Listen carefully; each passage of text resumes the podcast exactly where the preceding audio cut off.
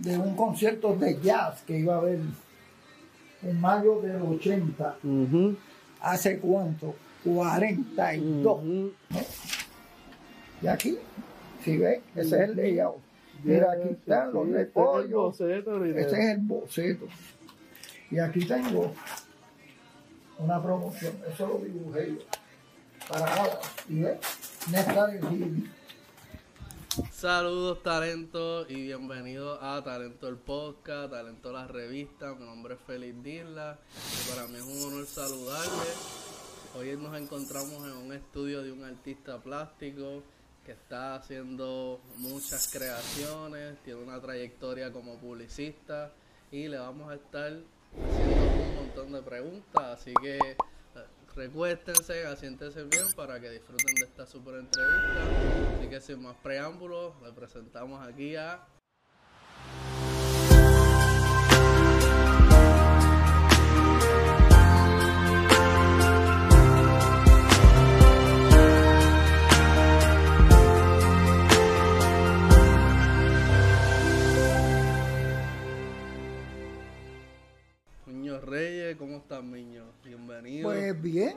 sorprendido porque no me esperaba esta visita, pero recibirte en mi casa siempre es chévere. Yeah, usted, ¿verdad? Salió en nuestra edición número 3 de Talento a la Revista. Eh, nos compartiste algunas obras, eh, nos compartiste un poco de tu trayectoria. En ese momento estabas haciendo la serie de A ritmo de pincel, mírenlo por aquí y nos compartió, ¿verdad? Esta serie y pues ameritaba hacerle una entrevista, conocer más a fondo, ¿verdad? Sobre su historia y pues aquí estamos. Me pregunto, Miño, ¿de dónde viene Miño? ¿De qué pueblo tú eres? Bueno, yo soy nacido en la barriada Figueroa en Santurce, bien abajo de la calle Figueroa, casi a orilla de lo que es hoy Parque Central. Me crié en esa zona hasta los 10 años. Luego de eso, mi papá compró una casa en Carolina y nos mudamos a la urbanización Carol, en Vistamar, en Carolina. O sea que yo soy literalmente un cocolo blanco. Un cocolo blanco, como le decimos también a esa gente que nace en San Juan, en Santurce. Usted es un cangrejero. Yo soy cangrejero de nacimiento porque pero me crié mucho en Santurce porque a pesar de que yo vivía con mis papás en Carolina, yo estudié arte en la escuela Luquete en Condado, razón por la cual todos los días tenía que venir a Condado. Y mi papá insistió mm. en aquella época que yo me eh, graduara de la Escuela Superior Central. O sea que yo aparte de venir a la Luquetti, que era mi intermedia, yo venía a la central, porque mi papá insistió que yo me graduara de... O sea que yo todos los días regresaba a Santurce.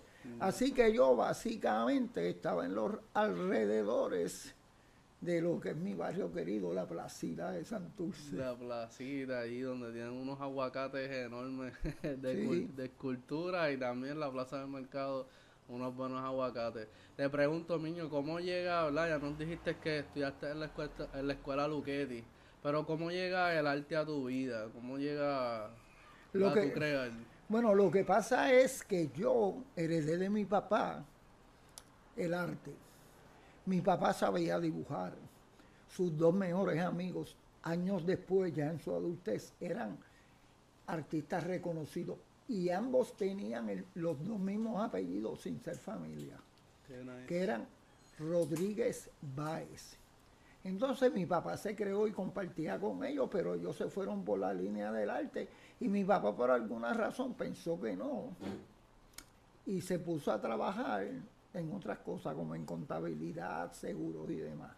Cuando yo llegué a mi adolescencia, 15, 16 por ahí, mi papá me quería enseñar el trabajo que él hacía, que era vender seguros y trabajar en la industria de los seguros. Ah, Entonces, uno de sus amigos, el difunto Ismael Rodríguez Bae, que es mi gurú, ese fue, le dijo a papi, don Herminio que le decía Miño, razón por la cual yo soy Miño, es porque yo tengo el mismo nombre de mi padre, que es Herminio. Porque Miño, Miño viene de Herminio. Igual que Mingo viene de Domingo y Millo de Emilio. Y muchas veces la gente confunde Millo, Miño o Mingo. No, Miño, Herminio. Millo, Emilio y Mingo, Domingo. Yo soy Miño porque mi papá era el Miño. Pues entonces este amigo de mi papá me tomó de la mano y me llevó a su estudio porque era diseñador gráfico y había trabajado en agencias de publicidad y trabajó en Nueva York y él llegó, a ilustrar mucho de las de las tiras que salían en los periódicos. Y me llevó y me enseñó la base de esto. Cuando yo llegué ya a los 18, 19, 20 años, él me conectó con agencias de publicidad. Antes de eso yo trabajé un poco diseñando y demás en una compañía constructora. No me gusté no me gustó, no cuadré mucho. Después me fui para la Fuerza Aérea.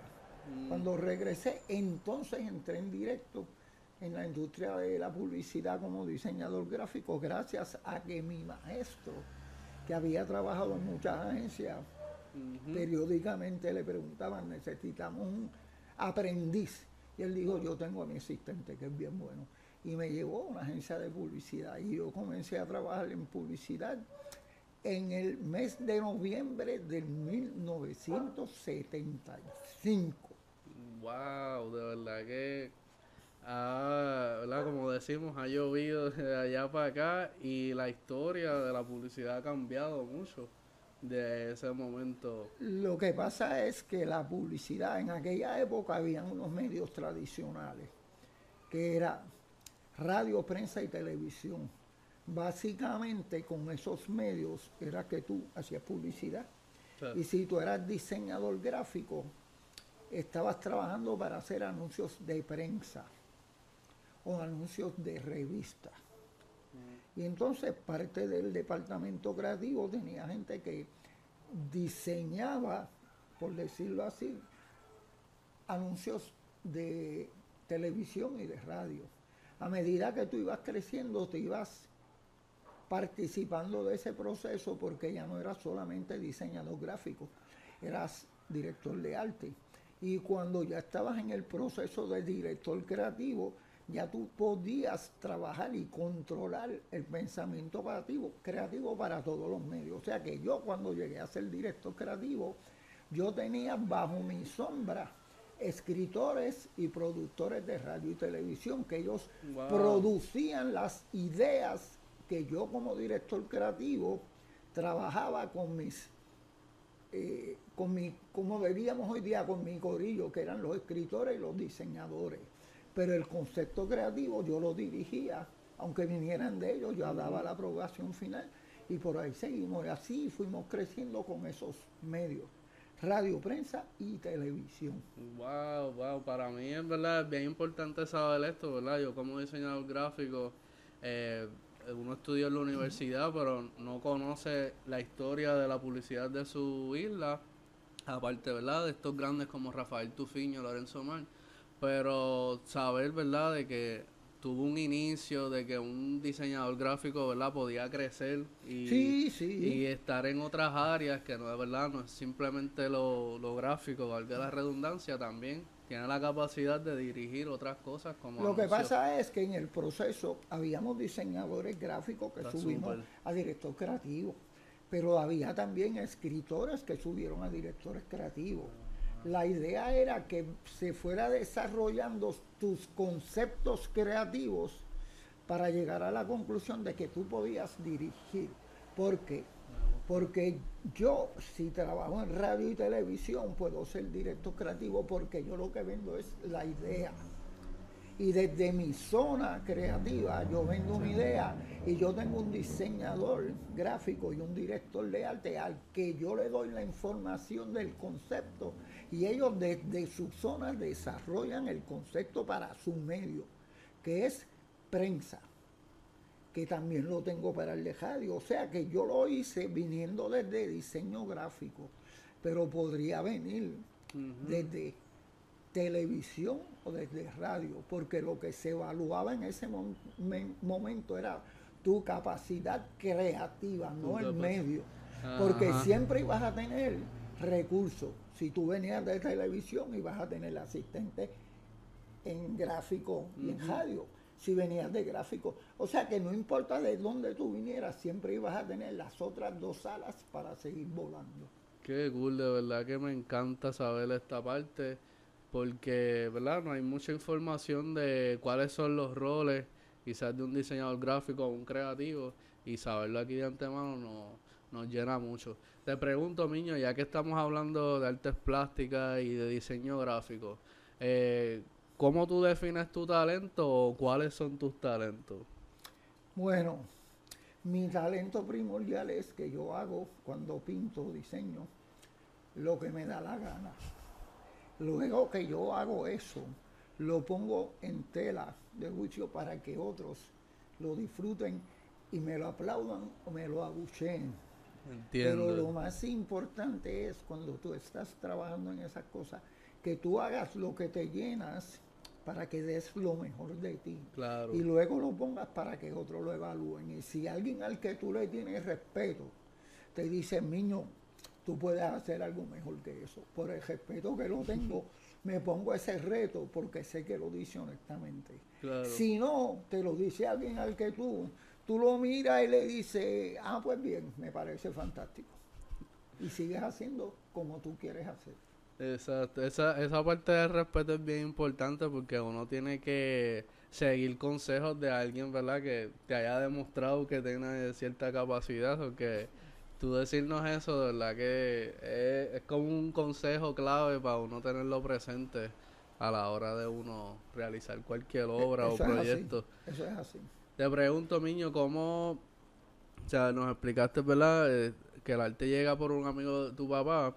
Eh, ¿Cuándo empiezas a desarrollar canvas o hacer, ¿verdad? Tus propias creaciones? Ok, fíjate, cuando yo trabajaba como creativo y diseñador en publicidad, yo tenía la habilidad. Pero era muy poco lo que yo pintaba. Hasta que llegó un momento en que sentí una necesidad de expresarme yo, sin estar contaminado por la necesidad de un cliente. Porque yo me pasaba todo el día diseñando gráficos para un cliente que tenía una necesidad para mercadear un producto. Entonces puede que yo estuviera todo el día diseñando, pintando, dibujando para llenar tu necesidad de cliente, pero no estaba llenando mi necesidad de expresión. Entonces empecé a hacer dibujos que me gustaban para mí y guardarlos en casa en mi portfolio y en mis cosas, para poder tener la oportunidad de que no todo fuera para otro, sino que tuviera algo para mí. Y así poquito a poco empecé a pintar, a dibujar cosas que me gustaban. Y lo empecé haciendo en la agencia.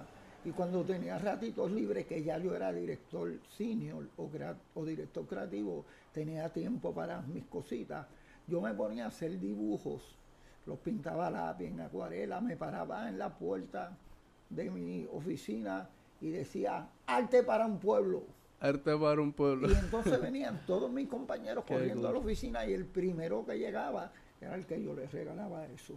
De esa forma yo desarrollé este concepto. Y lo fui disfrutando al punto de que me fui llenando de la necesidad de expresarme porque a la gente le gustaba lo que yo hacía. Y por ahí seguí haciéndolo. y, en principio en la publicidad, yo creé una frase que todavía me la dicen cuando yo llegaba a la agencia, que era el director creativo, que estaban todos mis asistentes, yo me paraba en la puerta de mi oficina y gritaba, God no fear, niño God no fear, niño.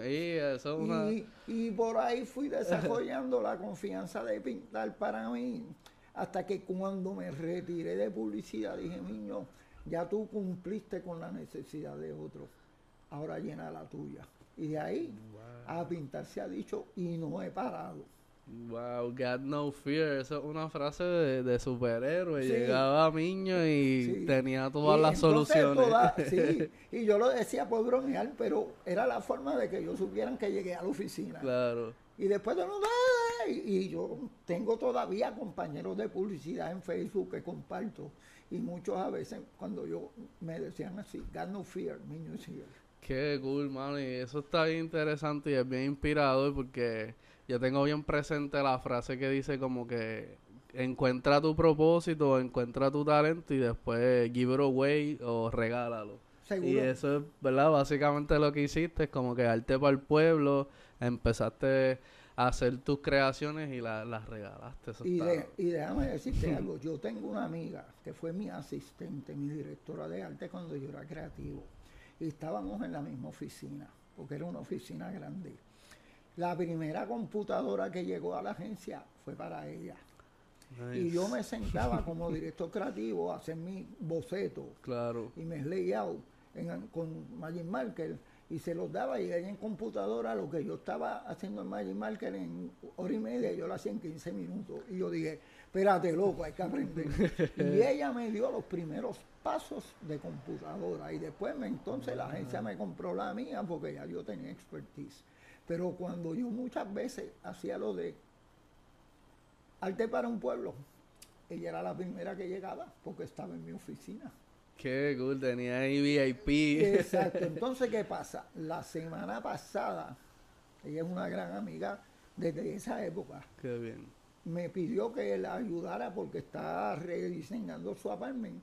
Y cuando yo fui, conté aproximadamente 32 trabajos míos en sus paredes. O sea, yo no tengo a ningún amigo con más obras mías que ella. Wow, coleccionista número uno, enviamos un saludo. De verdad que está súper genial. Te pregunto, Miño, nos diste ahí una probada más o menos de cómo tú creas. Eh, una de las preguntas que hacemos aquí en nuestro podcast, ¿verdad? Es cuál es tu proceso creativo a la hora de tu crear esa obra. Bueno, yo tengo varias formas. A veces me siento frente al lienzo y me pregunto, que vas a pintar, porque tengo como ganas de pintar, pero no tengo figuras, ni formas, ni colores. Me, paro frente a él en lo que algo se me ocurre. Otras veces lo que hago es que pongo el canvas en el piso y le tiro chorro de pintura negra y creo unas líneas bien así como esta pieza que está detrás de nosotros. nos encanta. Y entonces, y entonces lo que hago es que le empiezo a dar vueltas buscando algo en, la, en, las líneas. Hasta que le encuentro algo y digo, caramba, parece un perro y pinto el perro. O a lo mejor le doy la vuelta y por este lado parece un perro, por aquel parece un pez, por el otro una bicicleta y por el otro una persona y ya tengo cuatro ángulos diferentes de ver cosas. Y sigo dándole la vuelta. Y cuando una de las figuras sobresale en mi pensamiento sobre las otras, yo digo, es esto. Es esta. Y me olvido de las otras y me voy por ahí. Pero hago un ejercicio mental de buscar imágenes. Y es un ejercicio que es interesante. No, está, Porque tú, tú, puedes ver muchas cosas. ¿Cuál de todas es la que dar 10 vueltas y es la que primero te viene. Pues esa es. Esa es. Olvídate de las otras tres. Es esa. Y hago entonces esos ejercicios. Yo le, lleno la mitad de pega blanca, la pega Elmer, y la otra mitad de pintura y lo mezclo. Esta pieza la pongo en el piso, flat, y esto empiezo a chojearle. Y creo unas líneas locas, sueltas. Y si veo que me faltan allá unas cuantas porque el peso de las líneas para acá ya vengo y le hago tres garabatos. Qué Y entonces lo dejo secar. Darle en secar como tres horas al sol. Si tú tocas todas esas líneas negras, es eso. Mm. Y después que lo tengo y tomo la decisión, entonces empiezo a colorear y a buscar balances de color, que no me pese mucho por un lado ni para otro, para que tenga un balance y en el proceso tú empiezas a encontrar imágenes. Esta pieza es una bailadora. Qué cool, la verdad que sí. Ahora puedo apreciar, ¿verdad? Más las líneas y son quizás los reflejos o los movimientos Entonces, del otra baile. Cosa que es chévere es que cuando me da con hacer esto, los colores trato de no tirarlos flat, sino que doy unos degrades. Fíjate que los azules de un azul oscuro, uno claro porque eso le da una tridimensionalidad a la pieza, a la pieza y le da una fluidez de movimiento. Me encanta. Y, me, me, la gocé. Que nos encanta, de verdad que sí. Miño, en este camino artístico, ¿verdad? Y de crear tanto, ¿quiénes han sido tu inspiración o inspiraciones en este camino? Mi inspiración ha sido artistas conocidos, han sido personas que escriben, personas que hablan, porque a veces tú hablando, yo puedo estar contigo dos horas y estoy pensando en que quiero pintar algo, de momento tenemos una conversación y entre lo que conversamos sale una imagen, pan, y de momento yo digo, diablo, eso me gustó.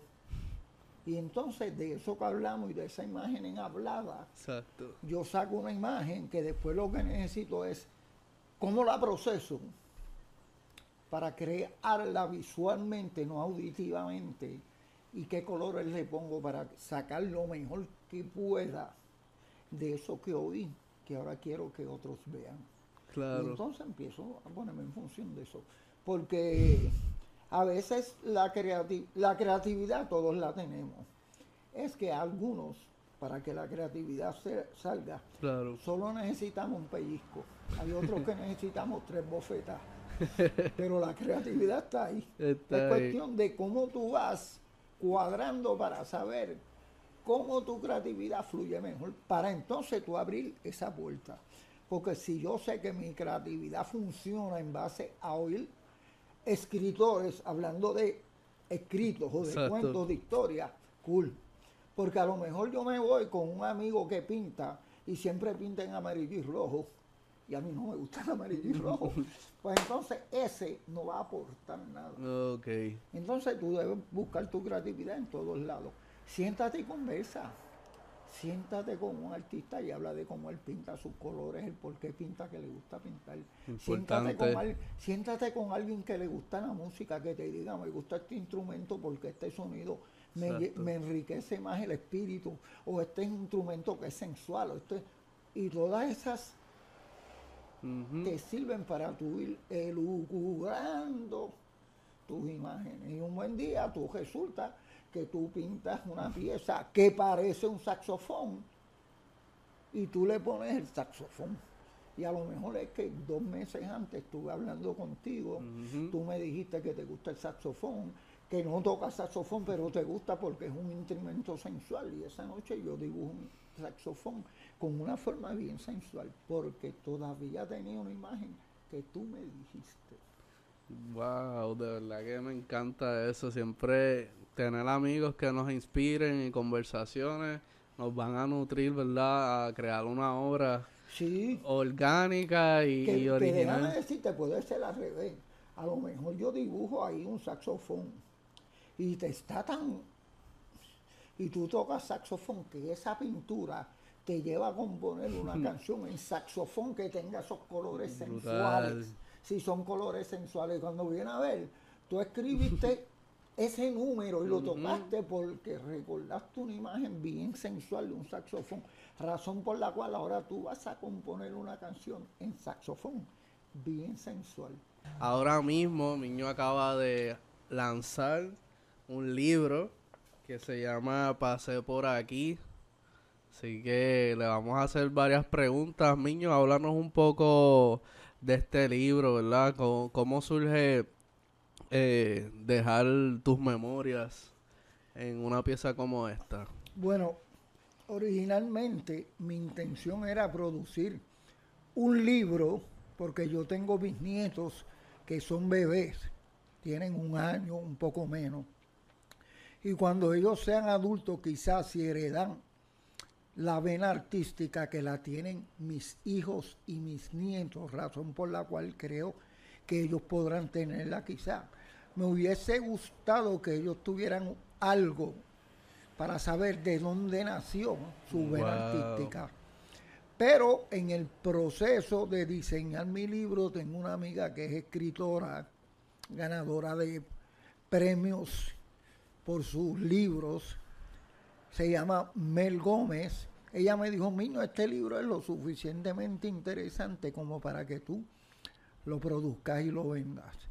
Y yo pues me dejé ir por ese pensamiento y produjimos el libro. Ya se han vendido casi 50 copias. Wow. Y puse, pasé por aquí porque mi intención era dejarle a mis bisnietos la constancia de que yo pasé por aquí, para que ellos supieran de dónde nacían sus habilidades. El libro tiene obras mías en las páginas derechas y en la página izquierda es un pequeño párrafo donde explico cómo la pinté, por qué la pinté, si me la disfruté, si la sufrí, el tamaño aproximadamente y el título. Porque yo lo que quería era dejar como una constancia de mis obras, no de mi viaje artístico que tuve 80 exposiciones, viaje a Europa, fui aquí, fui allá, cosas que no he hecho, porque yo soy un artista nativo que me he mantenido aquí. Pero la intención era dejar huella de que pasé por aquí. Wow, nos encanta. El libro tiene una excelente calidad de producción. las imágenes, los colores de las obras se ven bien vibrantes. O sea, que de verdad lo pueden lo pueden adquirir, ¿verdad? ¿Dónde pueden adquirir este libro? Bueno, ese libro está a través de la editora que se llama Mel Gómez. Mel Gómez y próximamente lo podrán comprar en directo en Amazon. En Amazon, ya Pero si a alguien le interesa el libro, lo que tiene es que buscarme en Facebook y yo le dejo saber quién es la editora para que se comuniquen y ella es la que está a cargo de todo eso. Porque yo, típico artista, soy bien bueno en el arte, pero soy bien malo como comerciante. Eso, ¿verdad? Todo, todo nos pasa a veces esa parte de de las relaciones y las ventas. Ya saben, pasé por aquí, libro de las obras de Miño. También tienen eh, poesía y poemas de Mel Gómez. Así que es una colaboración súper nítida. Así que lo pueden conseguir a través de Miño, lo pueden buscar en Facebook, le escriben un mensaje y le separan su copia. Así que pasé por aquí, yo me voy a llevar la mía, porque de verdad que me, me encanta apoyar el talento local y el arte. Miño, te pregunto, eh, hablas aquí en el libro de conciencia cultural.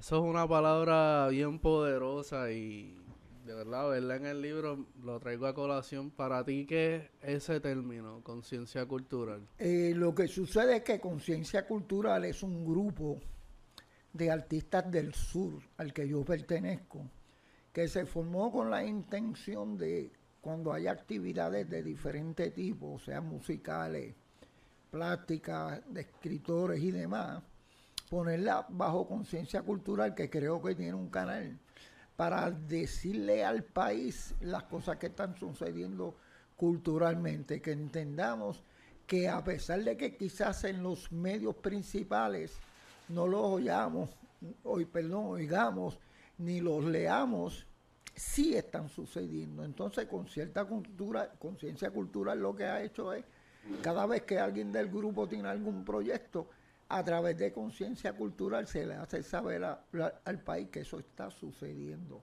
Es una, es una, serie de artistas, escritores del sur que hemos aunado esfuerzo para hacerle saber a la gente que están pasando cosas en el país. Igual que está sucediendo con el grupo que hoy me está entrevistando, para que se sepa que aquí se están haciendo cosas.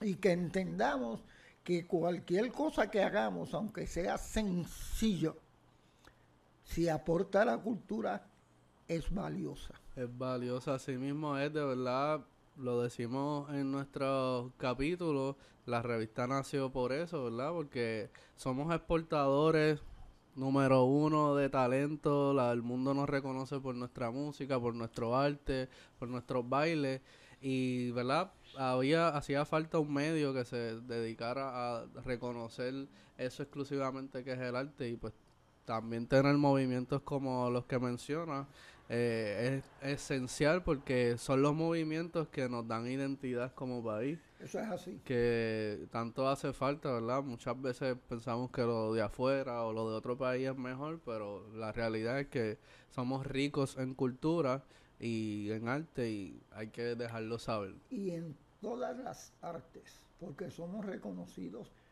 tanto en las artes como en los deportes. Somos reconocidos en la pintura, en la escultura, en la escritura, en el baile y en un montón de deportes, porque siendo una isla 100 por 35, hmm.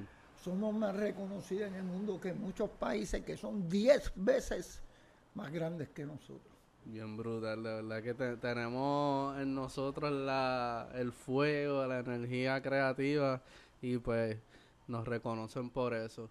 Miño, te pregunto, ¿alguna exposición, algún evento próximo en el que te estés enfocando o preparando? Bueno, yo en estos momentos estoy participando de un proyecto que se llama Fusionarte que es una colectiva que se está llevando a cabo hasta los últimos días de este mes en la Casa Escute, que es el Centro Cultural de Carolina. Luego de eso, ahora mismo estoy preparando canvas y haciendo mis bocetos preliminares, porque en el mes de septiembre hasta ahora, estoy esperando que me lo confirmen, tengo una exposición en la Casa Aboy en Miramar que es una casa antigua, que es un centro cultural, y me abrieron las puertas para exponer. Así que lo que voy a estar haciendo sobre ese proyecto del próximo mes es pintar, pintar, pintar, pintar, y después que termine, seguir pintando. Eso es. Niño, ¿algún consejo que le daría a esos talentos que quieren emprender, que quieren hacer arte? Bueno, yo puedo dar unos cuantos consejos. Uno de los primeros que me gusta dar es, los artistas somos todos en este país, todos tenemos arte de una forma u otra, pero los que nos dicen artistas, que ya ejecutamos, solamente tenemos algo que no tienen los otros. Nosotros no somos seres especiales, nosotros somos seres atrevidos. Porque todos tenemos en nuestra mente colores y formas. Lo que pasa es que cuando estamos frente a un canvas, nosotros nos atrevemos y ustedes no. Lo que nos diferencia es que soy atrevido a todo ese pensamiento de colores y formas ponerlo en un canvas. Mientras usted a lo mejor dice, yo no puedo o yo no sé Sí podemos y sí sabemos, lo único es que no nos atrevemos. El arte es algo que está dentro de todos nosotros. Todos nosotros tenemos formas y colores y todos podemos hacerlo. Lo que pasa es que muchos dicen, yo no sé dibujar. Usted mm. sí sabe dibujar, porque si usted escribe, usted dibuja porque cada una de las 26 letras del abecedario es un dibujo. Y cuando usted dibuja muchas de ellas continuas, tiene una imagen. Un ejemplo es, que siempre lo digo, yo le digo a usted, dibújeme, no escríbame, dibújame una C. Y usted dibuja una C. Después le digo, ahora al lado derecho de la C, dibújeme una A. No escríbame, dibújeme. Y me dibuje una A. Después le digo al lado derecho de la A, dibújeme una S. Y usted me dibuja una S. Y después le digo al lado derecho de la S, repítame el segundo dibujo que hizo, que es una. Al final yo le digo que usted tiene y usted me va a decir, tengo una palabra. No, usted tiene cinco dibujos. Y me los cuenta y me dice, no, son cuatro porque es una C, una A, una S, una A. Yo le digo, sí, ahí hay cuatro dibujos, que si lo lee, dice en casa, son cuatro dibujos. Ahora quiero que repita con los ojos cerrados la palabra casa, para que vea que en su mente va a aparecer una casa. Por lo tanto, usted tiene cuatro dibujos en el papel y uno en la mente. Usted puede dibujar, lo que tiene es que atreverse. Nos encantó ese consejo, de verdad que súper inspirador, ya saben, talento, pueden ver el libro de Miño, Miño, ¿dónde podemos ver más de tu arte? ¿Dónde podemos conseguirte? Bueno, Yo tengo una cuenta en una cosa que se llama Instagram.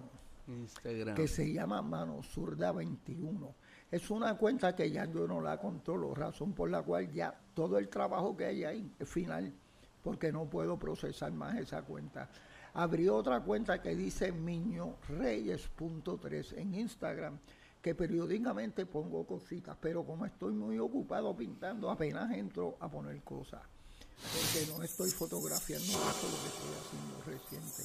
Pero si quieren ver mi cosas, mi comportamiento, escribirme las loqueras que escribo durante el día, mis quejas sociales, mis aplausos a mis colegas, pueden buscar Miño Reyes en Facebook. Ya saben, talento. Un honor tener aquí a Miño Reyes, artista gráfico y artista plástico de nuestra isla, que sigue haciendo arte, que sigue haciendo exposiciones. Así que no dejen de seguirlo. Un honor tenerlos aquí. Nos vamos a estar viendo en breve en nuestra próxima edición. Así que, Miño, agradecido de tenerte aquí. Un placer. Y espero que algo de lo que he dicho les dé alas para volar. Bye.